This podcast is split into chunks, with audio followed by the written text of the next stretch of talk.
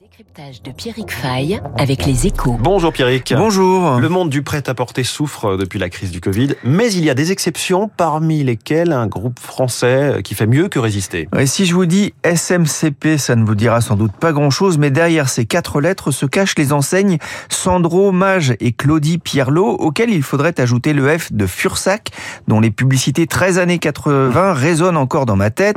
Le groupe a connu une année 2022 record avec un chiffre d'affaires supérieur à 1 milliard 200 millions d'euros, en hausse de plus de 16%.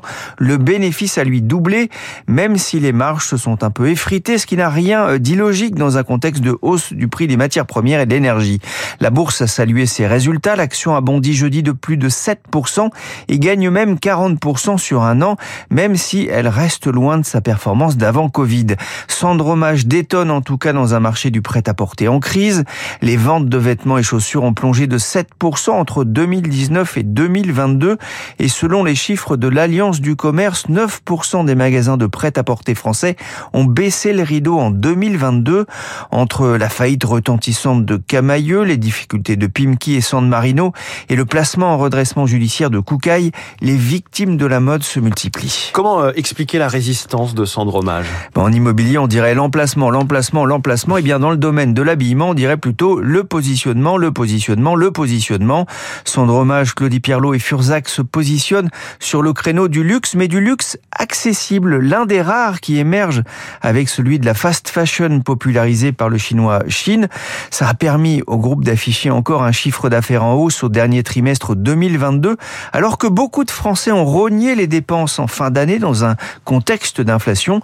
Et ça marche aussi à l'étranger. L'Europe et le Moyen-Orient ont connu une forte progression, tout comme les États-Unis.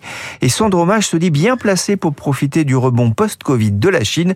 Il mise encore pour cette année sur une belle croissance. Et euh, l'horizon s'éclaircit aussi pour l'actionnariat du groupe. Ouais, C'était un peu le caillou dans la bottine de Sandromage. L'un de ses actionnaires, le chinois Shandong Rouyi, est criblé de dettes. Il avait déjà perdu le contrôle du groupe de mode l'an dernier, mais il détenait encore 37% du capital logé dans sa filiale luxembourgeoise.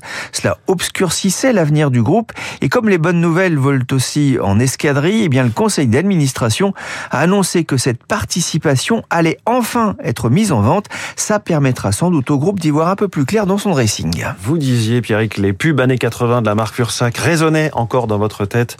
C'est cadeau. Monsieur de Fursac. Monsieur de Fursac, la griffe de l'homme. La griffe de l'homme, c'était Pierrick Fay sur Radio Classique. Merci beaucoup, Pierrick. 7h50.